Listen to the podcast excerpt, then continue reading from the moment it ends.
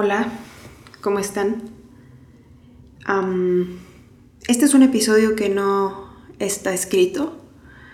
Por lo general suelo escribir lo que hablo aquí en este podcast y revisarlo muy meticulosamente, sobre todo porque tengo una tendencia a repetir de repente algunas cosas en cuanto al formato de historias y, y ser un poco redundante. Entonces, en esta ocasión, la historia que quiero contarles, creo que después de pensarlo mucho llegué a la conclusión de que no necesita ser escrita. Quisiera que en esta ocasión en especial fluyera de una forma mucho más platicada, mucho más contada. Imaginarme que estoy en una terapia haciendo esto por primera vez, que es contar mi historia. Este episodio de Relatable, desde, desde que recién em, planeamos y concebimos este proyecto del podcast, desde ahí yo sabía que era un episodio que, que quería hacer. En la primera temporada y después lo pospuse para la segunda, que fue el de las salidas del closet en diferentes aspectos. Y ahorita estamos en la tercera temporada y, y tiene un rato, tiene unas cuantas semanas que se subió el episodio último. Em, tomando en cuenta que esta temporada igual queríamos que fuera de siete episodios, se subieron seis y quedaba un espacio más. Y como te pudiste dar cuenta, lo estuve postergando y postergando. No sé si algo dentro de mí quería aplazar el hecho de contar esto frente a un micrófono.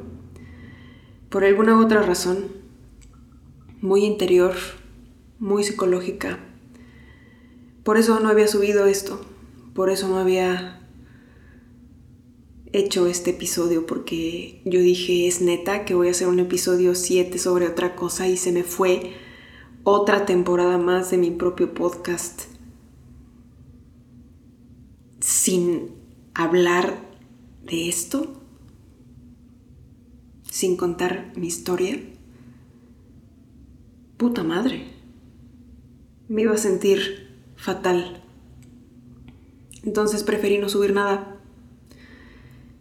y armarme de huevos y tener como unos cuantos días de introspección, de análisis, de pensar.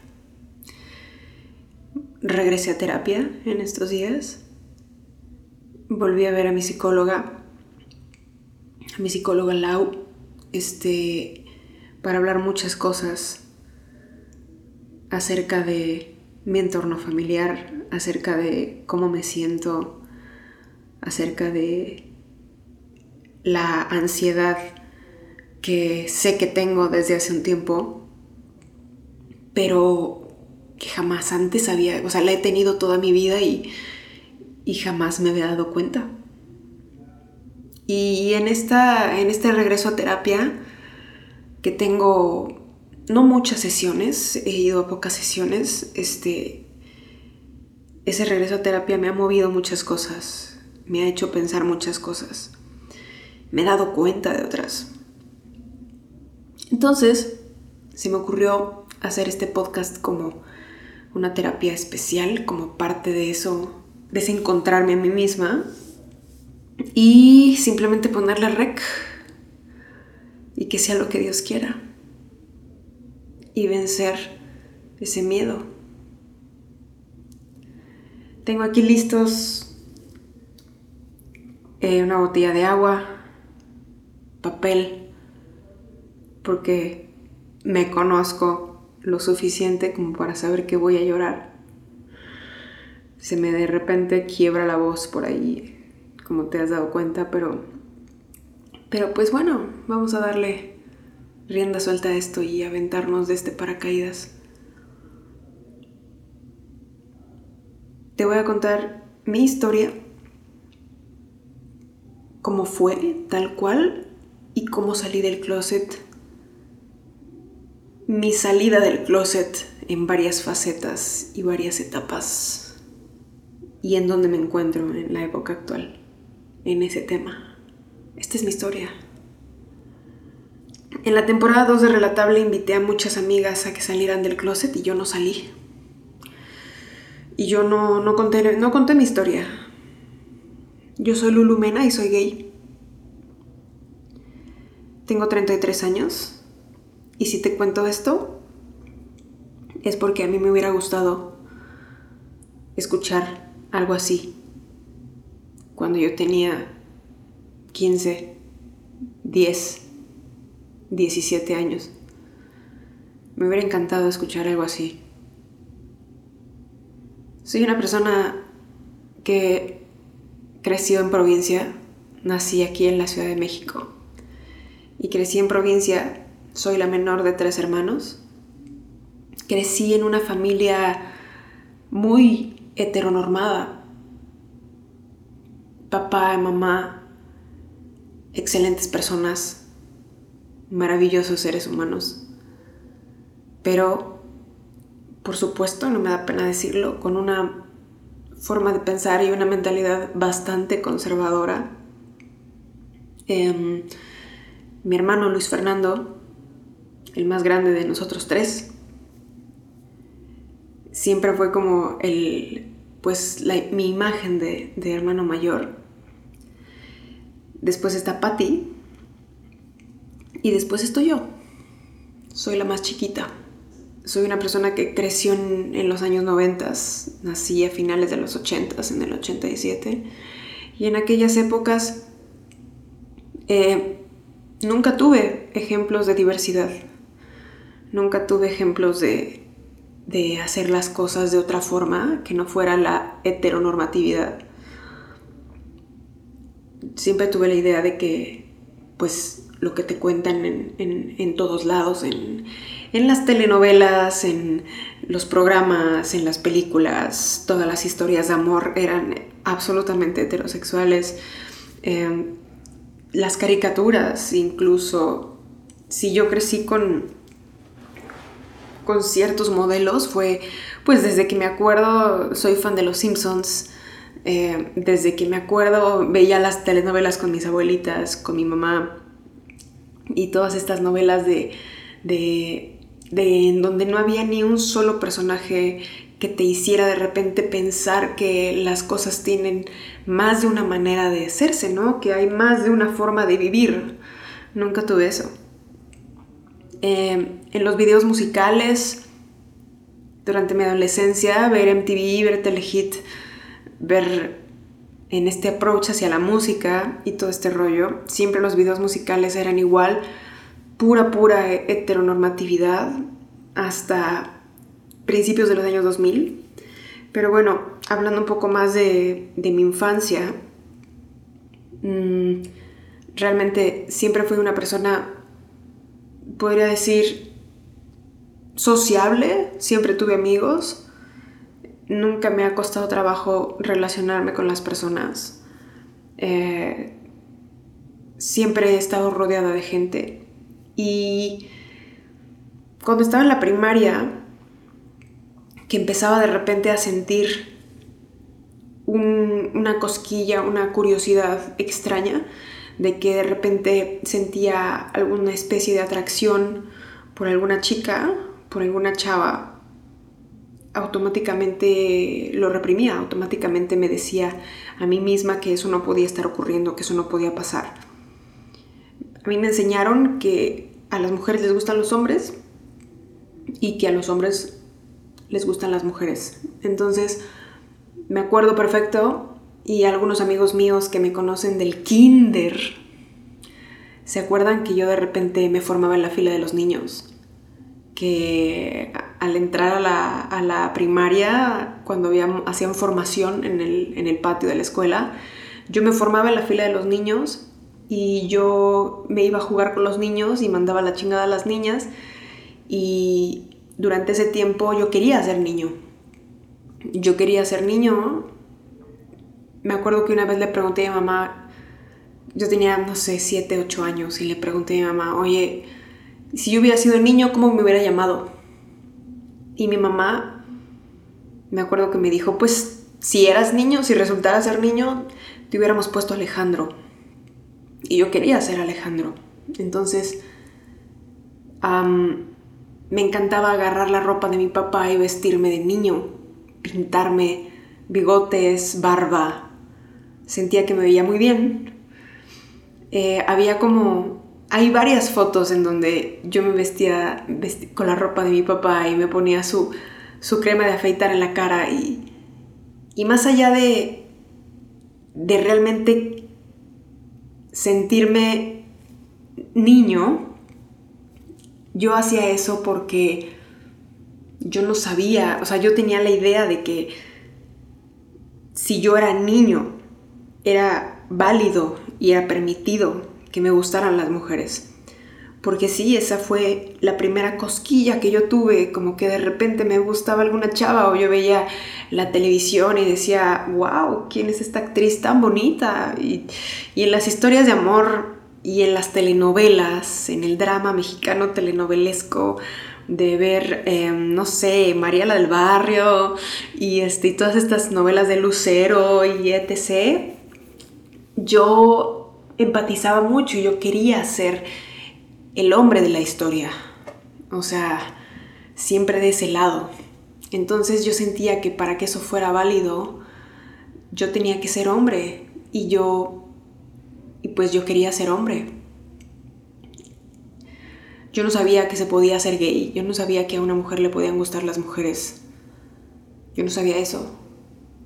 Realmente, conforme fue pasando el tiempo, lo empecé a omitir, lo empecé a dejar de lado y fue como, yo creo que para muchos de, o sea, para mis papás, para mi familia en general, fue como, ah, bueno, pues ya es una parte chistosa, ¿no? De, de, la niñez, el hecho de, de, decir tantas tonterías y decir que quiere ser luchador y decir que etc., ¿no? Así Lulu quería ser niño, jajaja.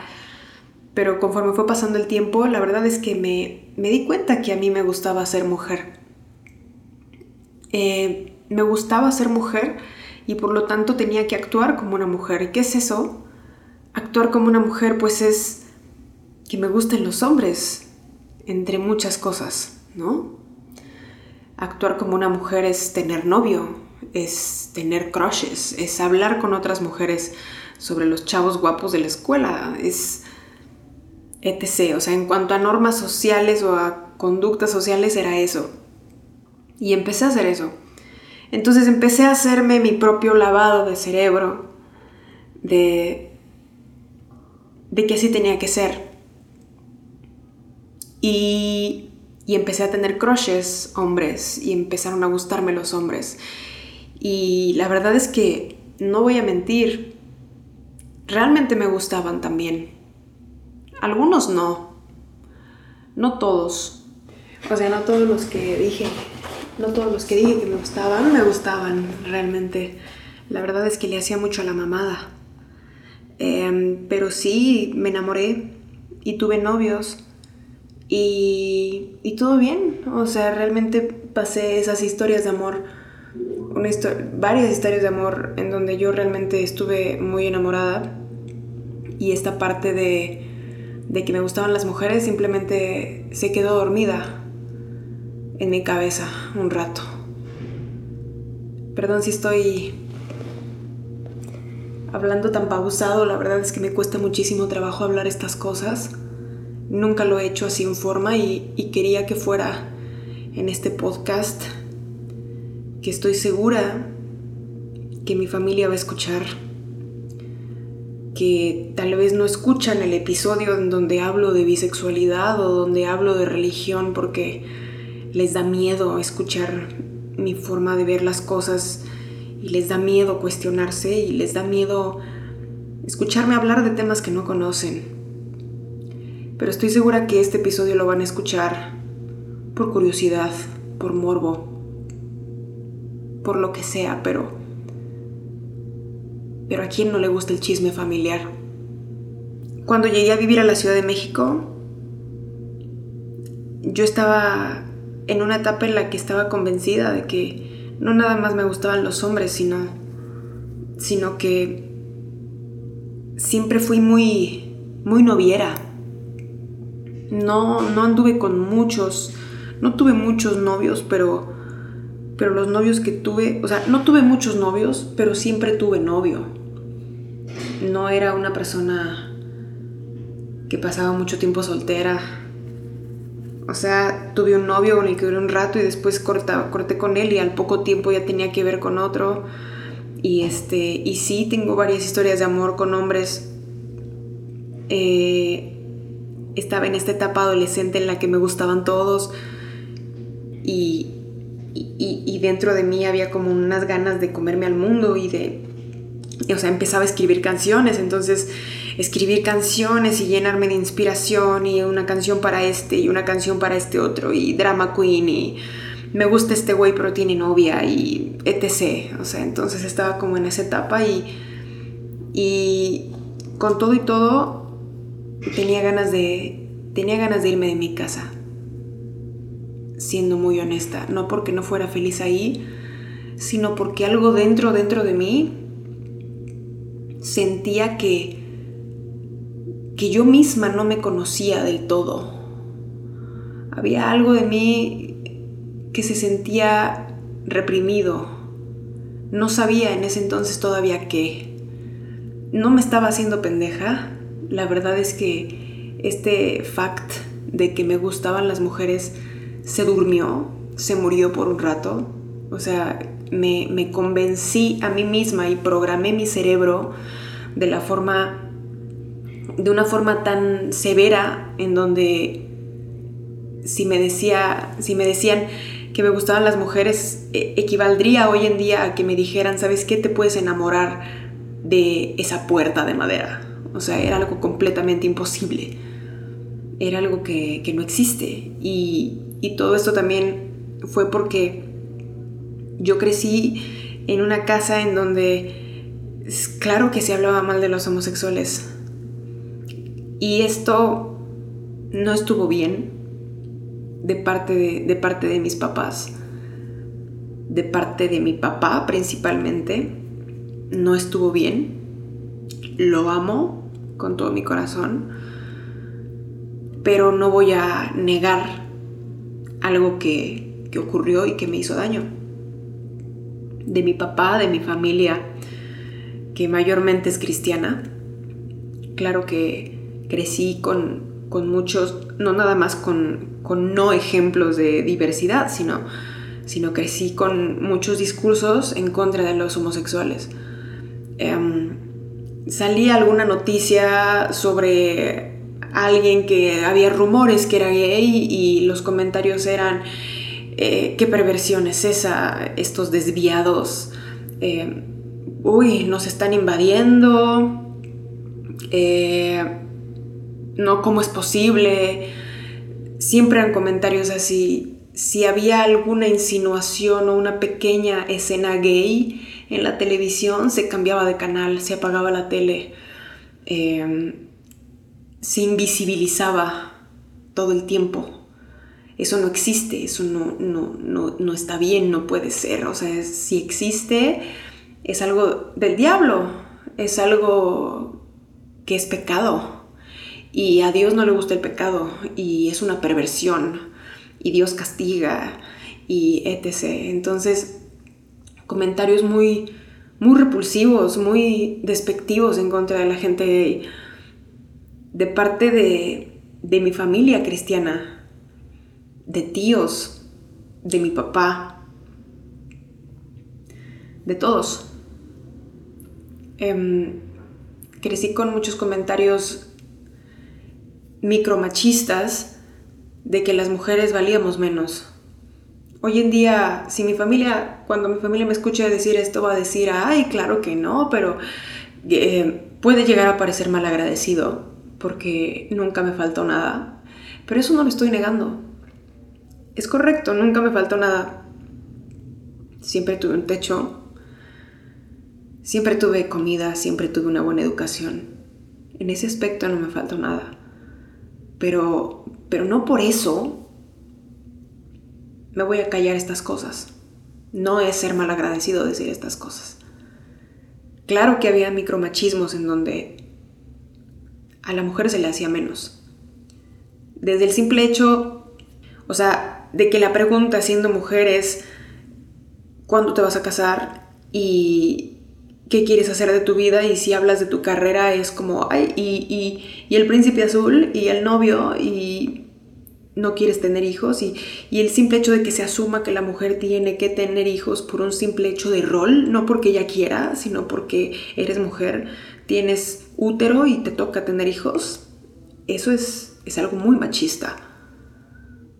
Y en mi familia siempre es como si alguien se casa con, una pareja heterosexual, obviamente, y los hijos para cuándo, y si tienen un hijo y el otro, y si tienen dos, oye, y quieres otro, y, parece que todo se trata de generaciones y generaciones y, y etc. Y en, el momento en el, que, en el que una mujer se casa, el hecho de adoptar el, el apellido de su pareja es, es también como un, como un símbolo de propiedad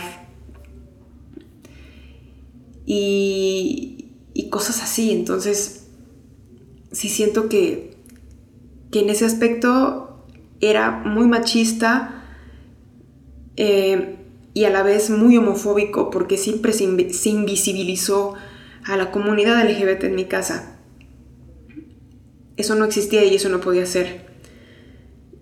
Había algo dentro de mí que me decía que yo era diferente. Siempre me sentí diferente. Siempre sentí que no pertenecía, quería pertenecer. La verdad es que uno no, uno no busca una vida difícil, uno quiere lo más fácil. A mí me hubiera gustado sentir que pertenecía al 100% y realmente creer todo lo que me decían que creyera. Me, me hubiera gustado ser heterosexual y en ese entonces pensaba así porque Güey, cuando tienes 18 años, claro que quieres que te acepte tu familia, claro que quieres ser hetero, claro que quieres eso porque es más fácil. Es más fácil.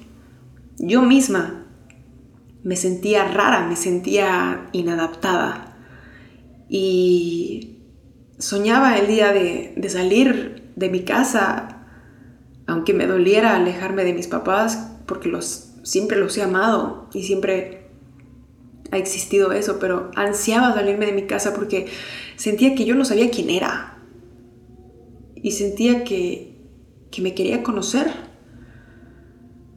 Y así fue.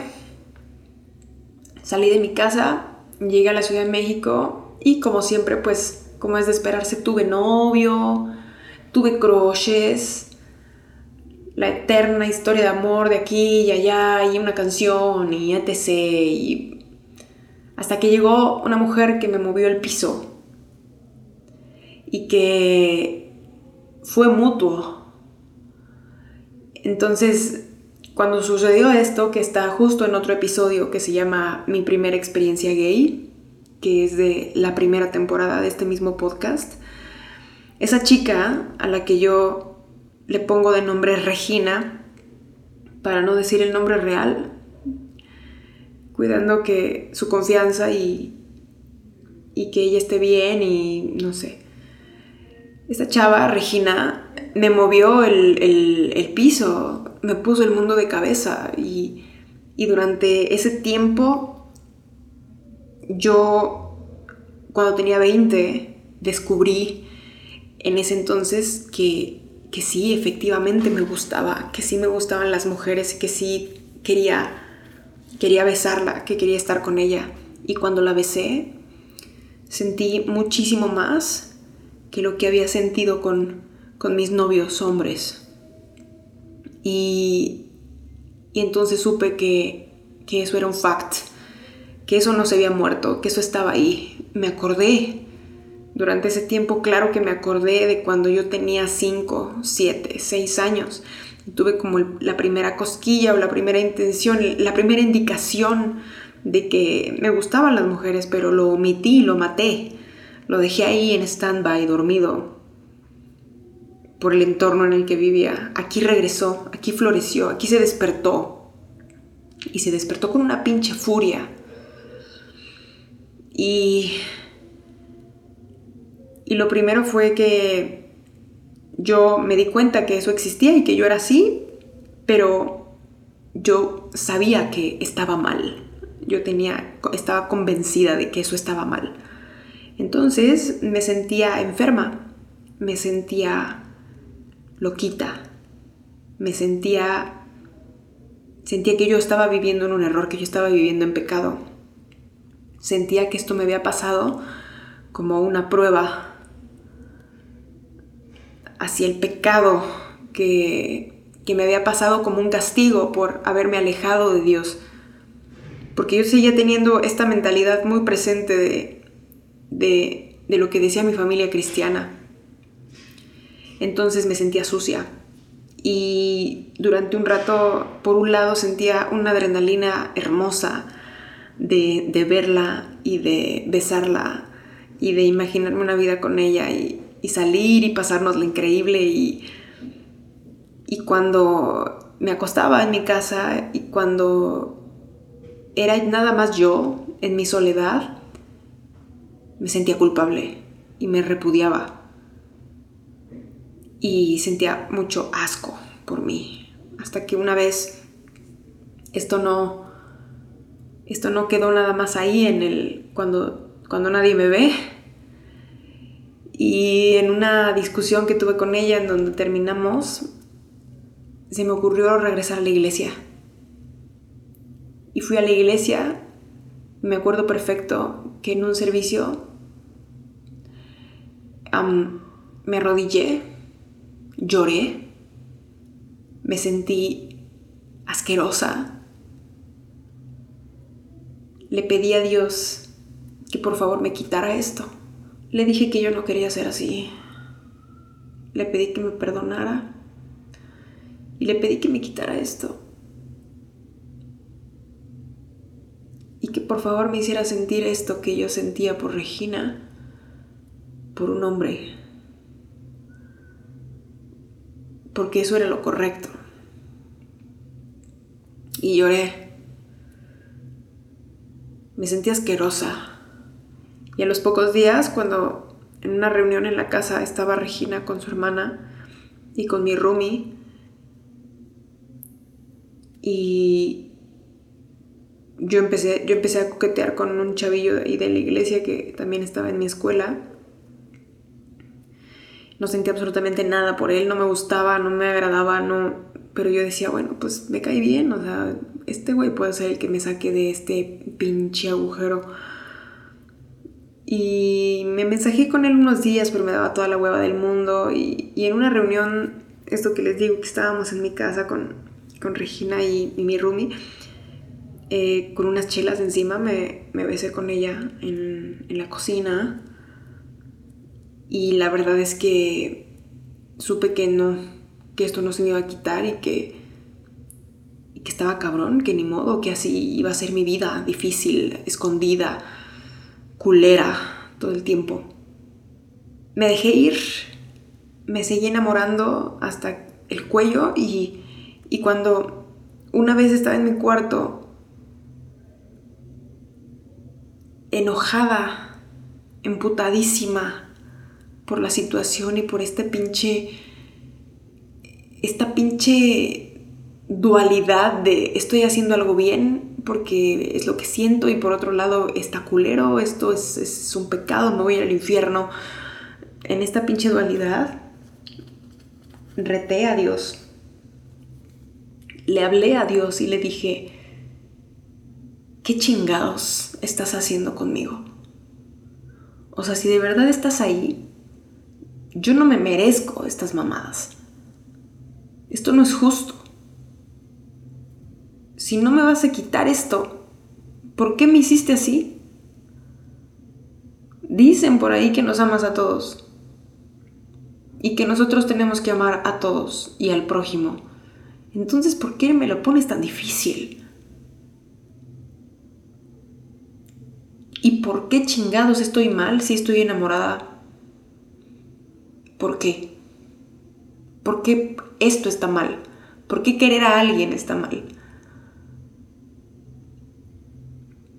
¿Por qué es, estamos al mismo nivel de alguien, que, de alguien que mata, de alguien que viola, de alguien que estafa? Si yo solo estoy queriendo a alguien, ¿por qué chingados? No, no estoy de acuerdo. Si tú de verdad me quieres, quiéreme como soy, o quítame esta chingadera. Y, después de echar tanto hate y de llorar tanto, sentí, me, o sea, me dio una sensación de paz después, como de sentir que yo le estaba armando de pedo, tal vez yo le estaba armando de pedo en, en un lugar en el que nadie la había armado, en el que Dios no la había armado de pedo, en el que la gente dice que él la armaba de pedo, pero en realidad no. Chingado. Es una puta cárcel. ¿Cómo me hubiera gustado escuchar una historia así como esta que estoy contando? ¿Cómo me hubiera gustado escuchar a Pablo Alborán, a Cani García, a Joy, a todos estos ejemplos de diversidad que hoy existen, que en ese entonces no había? Yo sentía que si yo decía que me gustaban las mujeres, la gente se iba a alejar de mí, mi carrera se iba a ir a la chingada. Porque claro, por, ese, por esa cultura machista, si yo soy mujer y soy cantante, los hombres deben sentirse atraídos hacia mí. O sea, no por mi talento, cagadamente, estúpidamente pensado, pero la cultura en la que crecí me indicaba eso. Me indicaba, esta está Shakira, está Katy Perry, está Taylor Swift. Las mujeres deben querer ser mis mejores amigas y los hombres deben querer ser mis novios. ¿Y mi trabajo dónde queda? ¿Y dónde vergas está el escribir una canción chida? Todo, toda esta cultura machista de sexualizar a la mujer como un objeto era lo que me hacía pensar eso. Entonces, por eso mismo, si yo decía, si yo decía que era gay, todo se iba a ir a la mierda. Yo estaba condenada a vivir una vida escondida. ¡Qué de la verga! ¿Tú crees que, que, yo elegí esto? O sea, la gente que dice, es que eso se elige. ¿Tú crees que yo elegí esta vida difícil? Lulu de 20 años se moría por ser heterosexual. Porque es más pinche fácil. Porque no le tienes que dar explicaciones a la gente porque te celebran cuando tienes novio, porque te celebran cuando te casas y cuando tienes un hijo, y todas esas cosas las satanizan si es con una pareja homosexual, con una pareja de tu mismo sexo, mejor dicho. Porque todo lo que quieres hacer es difícil, porque todo lo juzgan. Y en ese entonces lo acepté para mí pero no se lo conté a nadie. La primera persona a la que se lo platiqué, bueno, sí continué mi, relación con, con Regina. Y en su casa tampoco sabía nadie, ni siquiera su hermana sabía. La primera persona a la que se la conté fue a una compañera de la escuela que yo sabía que también le gustaban las mujeres y que por ahí tenía que ver es con, con una chava y por eso, porque yo sabía que a ella también le pasaba esto, me abría a contárselo. Sentí más confianza en ese aspecto. Era la única persona que conocía a la que le pasaba algo así. Entonces le platiqué, le dije, oye, ¿sabes qué? Tengo algo que contarte y estoy saliendo con alguien, estoy muy clavada, pero no es él, es ella. Y me dijo, claro, sí, ya sé, es tu amiga Regina, ¿no? Y fue como, le dije, se nota mucho, preocupada, preocupada porque se notara, porque yo no quería que se notara. Y me dijo que sí, y este, y que qué chingón, y que estaba muy feliz por mí. Y yo le pedí, por favor, por lo que más quisiera, que no le contara a nadie. Yo seguía pensando que yo estaba mal que yo estaba enferma, que yo estaba haciendo algo ilícito, algo malo.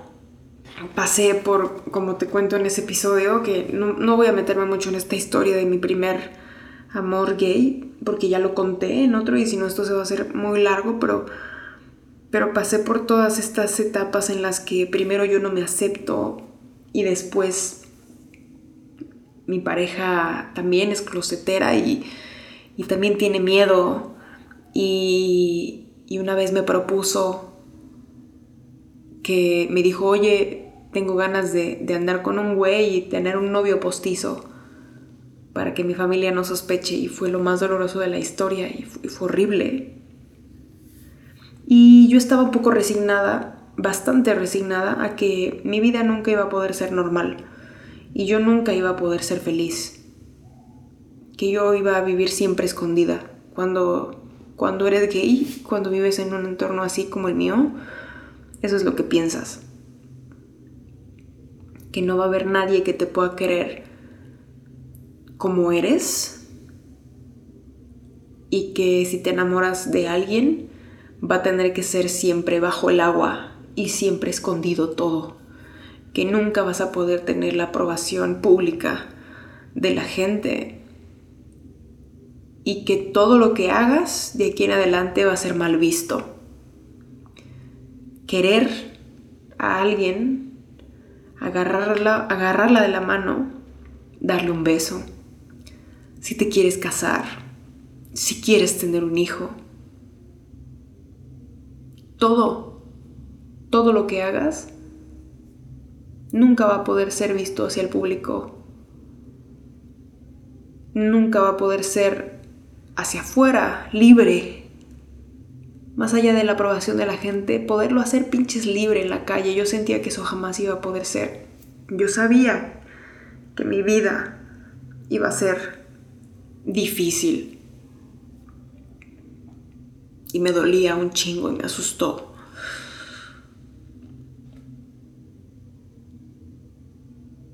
Pero me sentía resignada a eso. Cuando, cuando pasó un rato y lo acepté y, terminé con esta relación y comencé otra y empecé a armarme un poco más de huevos, dije, bueno, se lo voy a contar a mis amigos. Y fue una muy rara y grata sorpresa darme cuenta que mis amigos en primer lugar ya lo sospechaban, muchos de ellos lo sabían, hay otros que no, pero a la fecha no puedo mencionar a un solo amigo de la gente que realmente me importa que se haya alejado de mí por eso. Mm, me di cuenta que estaba haciendo quizá una pinche tormenta en un vaso de agua con el tema de mis amigos. Una vez estaba en, estábamos en las trajineras y una amiga me dijo, una de mis mejores amigas me dijo, oye, tengo algo súper, súper heavy que contarte. Y, y, yo también, le, yo ya estaba decidida ese día a contarle lo mío. Y le dije, no manches, yo también tengo algo muy heavy que contarte. Y, nos sentamos las dos y me dijo tú primero. Y yo, no, no, no, no, no, mejor tú primero, tú primero. Y así fue una discusión. Y decidimos que yo primero le iba a contar. Entonces le dije, ¿sabes qué? Es que me gustan las mujeres. Después de hacerle una introducción muy larga, ¿no? Y me dijo, ajá, y luego, ¿qué es lo que me tienes que contar? Y yo le dije, pues es que es eso. Es que soy gay. Es algo heavy. Y me dijo, se rió, me dijo, ay Lourdes, eso claro que no es heavy, ¿qué tiene? Está bien, qué chido. Ya lo sabíamos, te quería preguntar, pero sentía que iba a ser como invadir tu privacidad. Este, me da mucho gusto y claro, y andas con esta chava, ¿no? Y ya tenía yo otra, otra novia. Y entonces sentí como si me hubiera quitado una carga de tabiques de encima se lo conté a ella y se lo empecé a contar a varias personas y nadie nunca tuvo un pedo y todo fue muy amigable y, siempre la respuesta fue con mucho amor. Y me di cuenta que, que me había rodeado de gente realmente valiosa y, todos ellos me querían por quien era yo. Había veces que ni siquiera presentaba a esta otra chava como mi novia, pero se entendía O sea, ellos me decían, ay, hola, y, oye, ¿cuánto llevan? Y este, y como lo más normal del mundo. Y me empezó a gustar y me empecé a sentir muy, muy común. Me empecé a sentir muy, muy, no sé, muy como toda la gente. Y la verdad es que en esta etapa y en este punto, para la gente que, que sabe lo que es vivir en una, en una familia tan heteronormada y tan homofóbica, hablando de mis tíos y primos y etc. y tan conservadora, sentirte común es algo muy valioso y es algo muy bonito. Y me empecé a sentir muy bien. Lo acepté de mí, mis círculos cercanos lo sabía, pero nunca había dicho abiertamente a nadie que yo era gay. Eh, nunca lo había dicho hacia, hacia otras personas, ni hacia mi familia. Era nada más yo y mi círculo social, y todo el mundo lo sabía, pero ya estaba por lo menos en una capa más afuera. Públicamente, hacerlo como no sé, publicar una foto, eh, un, un, post, algo así público, me daba pánico hacerlo. No, no estaba lista todavía para que la gente externa, los fans de mi proyecto, la gente que me sigue, no estaba, no estaba lista para, para que ellos supieran, mis alumnos, este, que supieran que yo era gay. Yo sentía que el último filtro tal vez iba a ser mi familia Mm, la verdad es que con mi familia las cosas han mejorado mucho, la verdad, pero me daba mucho miedo. Me daba mucho miedo porque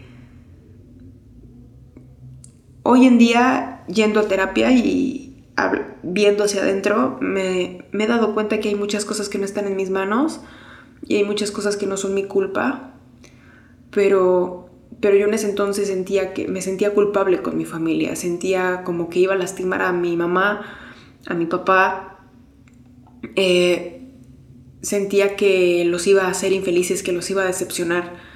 Y, hoy en día me suena absurdo, ¿no? Porque yo digo, ¿por qué decepcionarlos si así, si así soy? Y hoy defiendo mucho quién soy, pero en ese entonces sentía mucho miedo.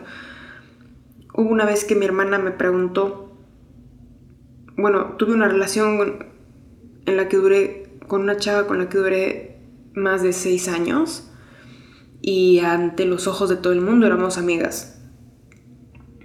Inclusive, inclusive mis papás. Y éramos amigas, amigas y todo el rollo y así. Eh, y una vez que, bueno, cuando terminé con esta chava, que, fue como algo muy repentino, fue algo muy de un día para otro que me salí de ahí, vivía con ella y, me salí de vivir ahí, eh, fue tan repentino que fue sospechoso para mi familia. O sea, entonces mi mamá me decía, oye, ¿por qué te saliste tan de repente de, de casa de esta chica? ¿Y por qué esa prisa de buscar departamento? ¿Y por qué esa prisa de salirte de ahí? Y yo, no, pues es que ya es tiempo, ¿no? Y tuve un problema. Y mi mamá, bueno, pero pues si es tu amiga, pues que te espere, ¿no? En lo que encuentras un depa y en lo que te cambias y, y por qué la prisa. Y yo, mamá, te, te juro que cuando te explique me vas a entender, pero no puedo quedarme en esa casa. No puedo. Y me insistió mucho y me insistió mucho. Yo meses antes había hablado con mi hermana porque mi hermana eh, antes de que yo terminara con esta chava, mi hermana me, preguntó, estábamos en, Playa del Carmen, en una alberca, y me preguntó, oye, este, ¿tienes novio? ¿No has tenido novio? ¿Desde cuándo no tienes? Y le dije, no, pues ya tiene un rato, sí, no, no, no, X. Yo iba a ese viaje decidida a contarles a mi mamá y a mi hermana y, y le saqué, me dio miedo. Pero cuando ella me preguntó, oye, te voy a preguntar algo, ¿te gustan las mujeres? Y yo le dije, sí. Y me dijo, ay, no me digas que andas con esta chava. Y le dije, sí, sí ando con ella. Me dijo, mmm... Y su respuesta no fue buena. Y sí es algo muy muy personal. A mi familia, a mi familia no le gusta mucho que yo hable de cosas personales, pero pues ni modo, es mi historia. no estoy contando nada que sea mentira. La respuesta de mi hermana no fue buena y en varias ocasiones sí me llegó a decir que, tal vez debería probar más con hombres, que tal vez debería, salir más con hombres, etc. El típico, pues yo te, te quiero y te acepto, pero no estoy de acuerdo, lo típico. Y su respuesta no fue buena y me dijo, a mis papás jamás les vayas a decir. Ella me dijo, a mis papás nunca les vayas a decir, o sea, ¿les piensas decir? Y yo sí, eventualmente les, sí les pensaba decir. Pues yo iba a ese viaje con la intención de contarle a mi mamá y, mi hermana me dijo que no lo hiciera. Eh, que eso los iba a lastimar mucho y que iba a generar mucho conflicto entre ellos y que ya había causado suficiente conflicto entre ellos como para causar más. Y a lo que se refería era por, por estudiar mi carrera y por sí problemas que existieron entre ellos, que se dieron a raíz de que yo decidí ser músico y, y venirme a vivir a la Ciudad de México, pero gracias a terapia me he dado cuenta que eso no fue mi culpa. Yo no soy responsable de eso. Los que se pelearon son ellos por no haberse podido entender entre ellos y no fue mi culpa. No la fue. Me tardó años, me llevé años a aceptar y entender que mis papás no se pelearon por mi culpa. Que los responsables fueron ellos. Absolutamente. Entonces, después de esta respuesta, pues me, dio miedo y no le conté a mi mamá, mucho menos a mi papá.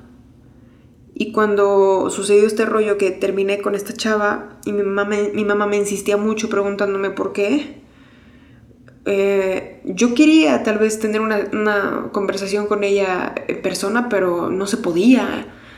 Y quién sabe cuándo iba a ir. Entonces por teléfono le dije, ok, ahí te va, te voy a platicar. Eso fue como un año después de la conversación en la playa con mi hermana, en la alberca. Este, y le dije, mira, si yo me salí de, de ahí tan repentino y si no podía quedarme ahí es porque yo andaba con ella y mi mamá primero se hizo medio la loca. Y me dijo, ah, pues sí, yo sé que andabas, andabas con ella para todos lados. Y le dije, no, mamá, andaba con ella. Tenía una relación con ella. Era mi novia. Y mamá, ¿cómo? Y le dije, sí. ¿Cómo lo escuchas? Y lo primero que me dijo fue, ¿por qué no me habías contado? Le dije que tenía miedo Tenía miedo que de lastimarla. Tenía miedo de que ella pensara mal sobre mí. Y, y al mismo tiempo le dije, mamá, ¿sabes qué? Antes de que me digas cualquier cosa, quiero que sepas que esto no es, y así les, les estoy diciendo cosas textuales que le dije, que yo sea de esta forma me hace feliz y soy feliz. Y ahorita estoy triste porque terminé una relación, pero, pero soy una mujer plena.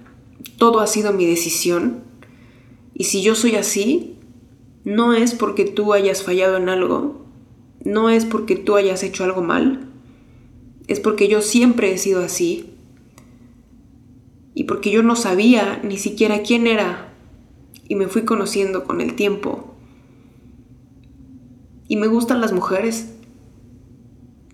Soy esto. Soy Lulu. Soy tu hija. Y soy la misma persona a la que trajiste al mundo, a la que criaste, y esto no cambia en absolutamente nada. ¿Quién soy yo? Soy Lulu, me gusta tocar la guitarra, compongo canciones, soy tu hija, soy amorosa, escribo música. Todo lo que conoces de mí existe, no se derrumba por el hecho de que me gusten las mujeres, es solo un fact más.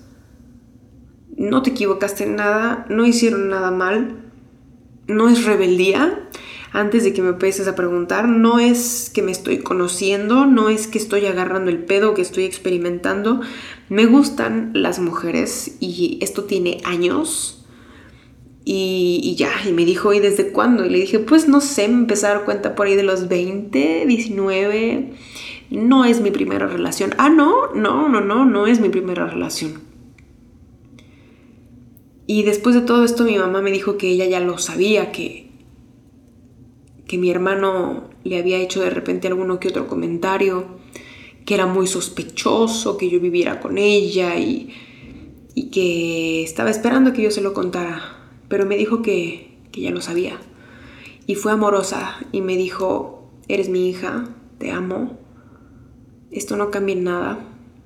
Si tú eres feliz, yo quiero que tú seas feliz en, en cualquier aspecto de tu vida. Y si tú eres feliz así, yo lo voy a aceptar y yo quiero que vivas tu vida y, y que sientas mi amor hacia ti. Y fue muy amorosa en ese aspecto. Pero también, o sea, conversaciones siguientes, meses después, a partir de ahí, no la juzgo, al contrario, me pongo en los zapatos de, de los papás que, que están en ese lugar. Mi mamá llegó a hacerme por, por, por ignorancia, por miedo, por preocupación normal, llegó a hacerme comentarios que a mí también me hirieron. Una vez estábamos platicando aquí en un restaurante cerca de la casa y yo ya tenía otra pareja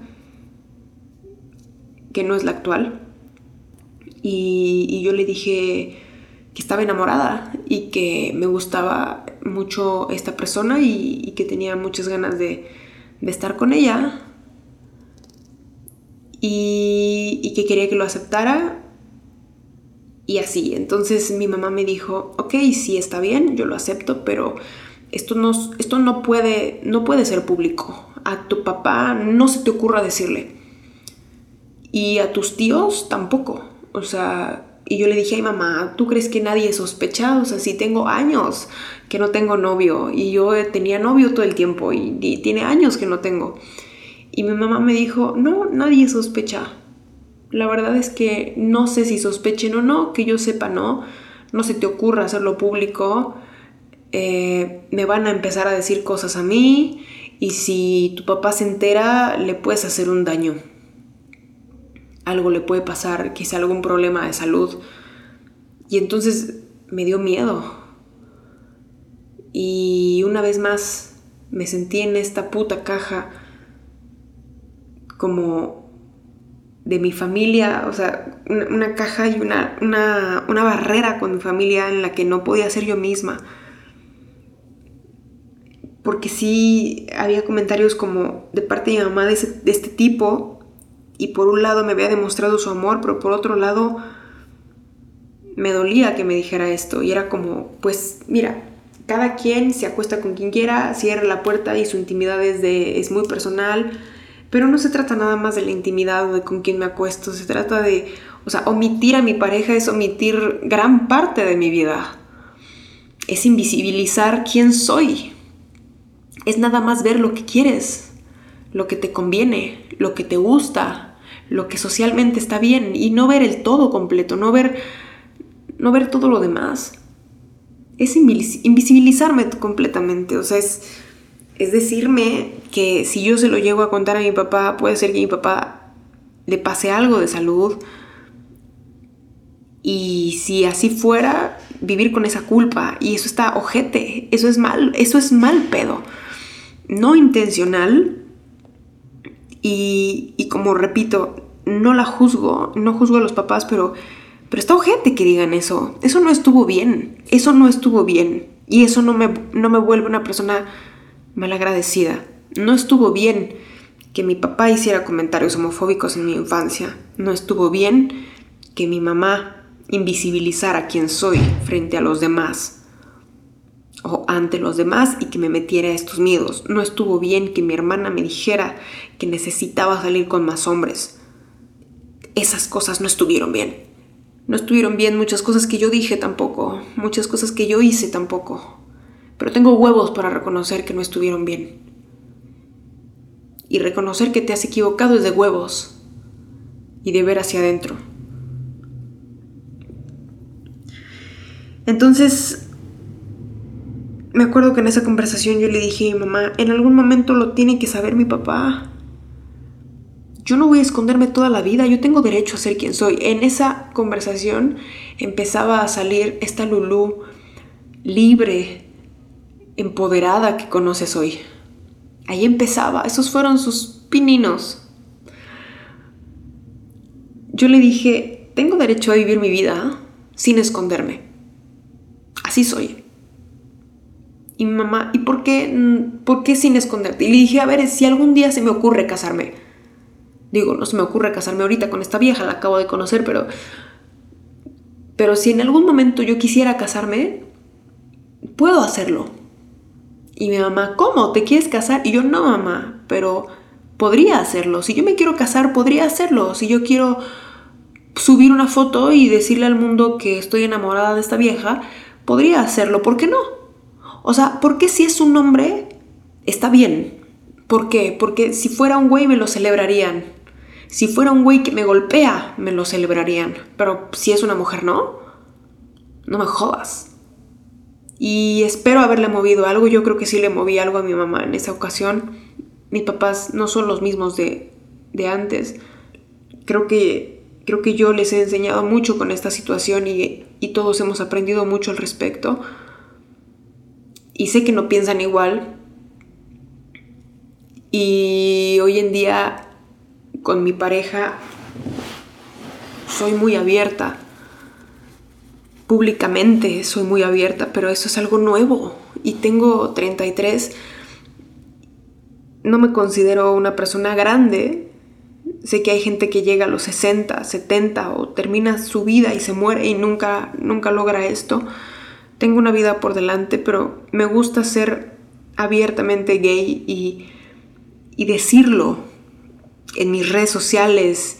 Y cada vez que alguien me pregunta quién es Diana, yo digo quién es Diana y, y con mis alumnos y en mis plataformas y todo el rollo porque porque a mí me hubiera gustado tener un ejemplo de diversidad así, tan abierto. Y soy así con todo el mundo, soy yo misma. Y ya no me callo. Y, y me encanta decirlo. Me encanta decirlo, me encanta publicarlo, me encanta... Me empodera mucho el hecho de abrir un micrófono y decir, yo soy de la comunidad LGBT. Como lo hice hace poco en un, en un, en un Zoom y en una conferencia de la escuela, en donde alguna alumna preguntó algo acerca de la comunidad LGBT y yo contesté como maestra de la escuela y lo primero que dije fue, yo quiero contestar esta pregunta porque yo soy de la comunidad LGBT. Y eso es algo que yo nunca me imaginé hacer. Porque uno dice, es que mi vida es privada. Y me encanta decirlo. Y soy Lulumena. Y soy gay. Y tengo novia y me gustan las mujeres. Y hago lo que se me da la puta gana. Y si algún día me quiero casar, me voy a casar. Y si algún día quiero publicar lo que se me dé la puta gana, lo voy a hacer. Y me he cuestionado todo lo que me han enseñado. Y me he dado cuenta de muchos errores de fábrica en, sus teorías al enseñarme cosas. Y, me he dado cuenta que es, he concebido incluso hasta como algo violento el hecho de, de que alguien nazca. Y desde que está recién nacido como tiene un cerebro virgen le metes ideas que a ti te metieron tus antepasados y a tus antepasados otros antepasados y, y así como le metes ideas y le programas cosas a su cerebro virgen, lo haces crecer con miedo y con repudio hacia quien él pudiera ser. Y eso está de la verga, eso es algo violento. ¿Por qué no enseñarle que él puede decidir qué creer? ¿Por qué sentirte que tienes una verdad absoluta? No estoy de acuerdo con eso. Y con este podcast quiero quiero contar lo que siento y quién soy. Y si no te gusta, no lo escuches, cámbiale, tíralo a la basura. Yo no busco tener la verdad absoluta. Me vale madres. Y si te ofende, no es mi pedo tampoco. Si tú eres de mi familia, no eres de mi familia y lo que estás escuchando te ofende, no es mi pedo. Trato de contar una historia porque es terapéutico para mí, lo hago por mí. Y en segundo lugar, porque creo que a alguien le puede servir. Y estoy segura que a alguien le puede servir y lo pueden poder escuchar esto. Y si tú no eres gay, pero tienes un amigo, un sobrino, un familiar cercano, lejano, alguien que, está en un. Que, es gay o que está como apenas empezando a conocerse o a, o a preguntarse o a tener dudas sobre su orientación sexual, no lo juzgues. Que le tiendas una mano y lo apoyes y te sientes a hablar con él. Porque puede que no le esté pasando muy bien. Y puede que en su cabeza se esté contando algo que alguien le dijo en su familia o afuera. Y, y, eso, ese algo que se está contando le está haciendo daño y lo está matando por dentro. Y hay mucha gente que, hay mucha gente que no la cuenta. Hay mucha gente que decide matarse. Hay mucha gente que prefiere ya no vivir al ver que su vida va a ser eternamente difícil. Por debajo de la mesa, atrás de la puerta. Y pues que de la verga eso, ¿no? Mi papá, y con esto finalizo, mi papá conoce a Diana la quiere, la aprecia mucho, pero hoy yo no he tenido el valor. Yo sé que mi papá sabe quién es Diana, sabe que es mi novia, y yo hoy en día todavía no tengo el valor de sentarme con mi papá y decirle, papá, Diana es mi novia, me gustan las mujeres, o soy gay, cualquiera de estas tres cosas o las tres. No he tenido esta charla con mi papá. De mi boca no han salido estas cosas en su presencia. Quiero hacerlo. Obviamente lo sabe. Y papá, si estás escuchando este podcast, quiero que sepas que, que te amo, que soy la misma hija que siempre he sido y que esto no es una versión oficial. A ti te lo voy a decir a la cara. Solo dame tiempo. Un poquito más. Porque ya, ya, estuvo bueno con el tiempo. quiero terminar este podcast contándoles que ahorita que volví a terapia, gran parte del trabajo que estoy haciendo emocionalmente es perdonar a mi familia.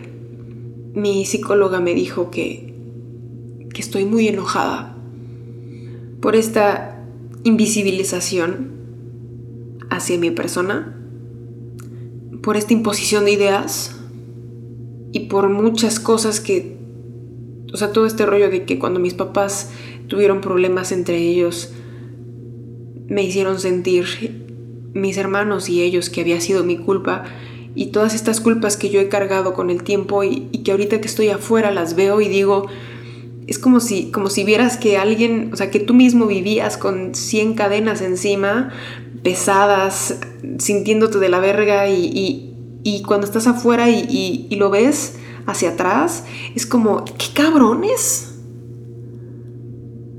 ¿Por qué? Entonces estoy enojada.